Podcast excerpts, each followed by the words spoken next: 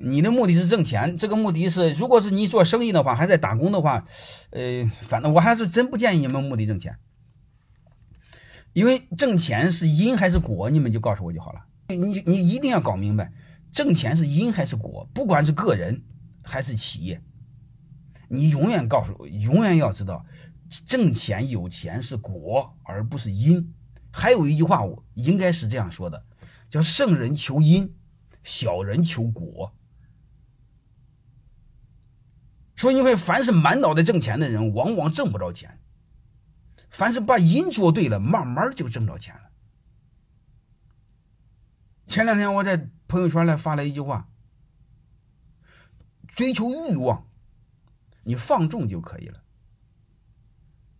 但是追求优秀，你要靠自律；但是追求伟大，你要靠煎熬。你有钱不就是想追求欲望吗？对吧？你种棵树还得几年结果呢？那树都能忍耐好几年，我们做人忍耐不了好几年吗？好吧，就不管怎么着，我们把因果关系一定要一定要搞，一定要别颠倒了。我两个孩子，我从来没有告诉他。长大了，好好工作，呃，好好挣钱，从来没说过这个事儿。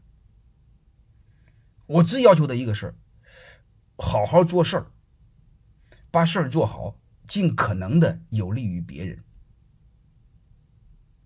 我小时候我就忽悠我儿子，那两年乔布斯刚死，他是刚迷迷瞪瞪懂事儿，我经常问他：“你的理想是什么？”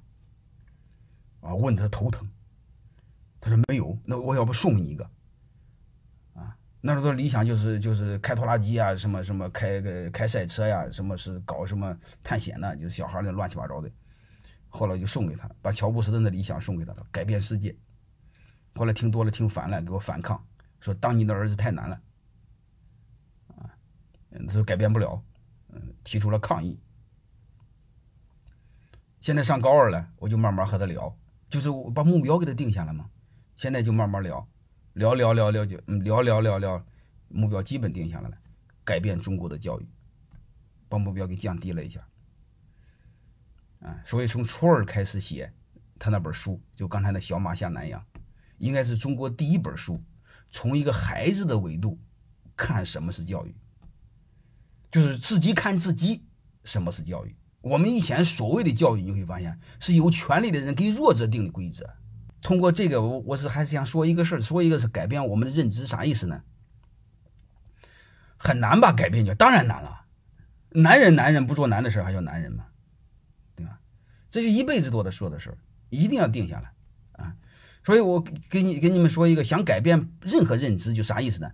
存在的你你把它理解为都是错的，你千万别认为存在都是合理的，我没这么想。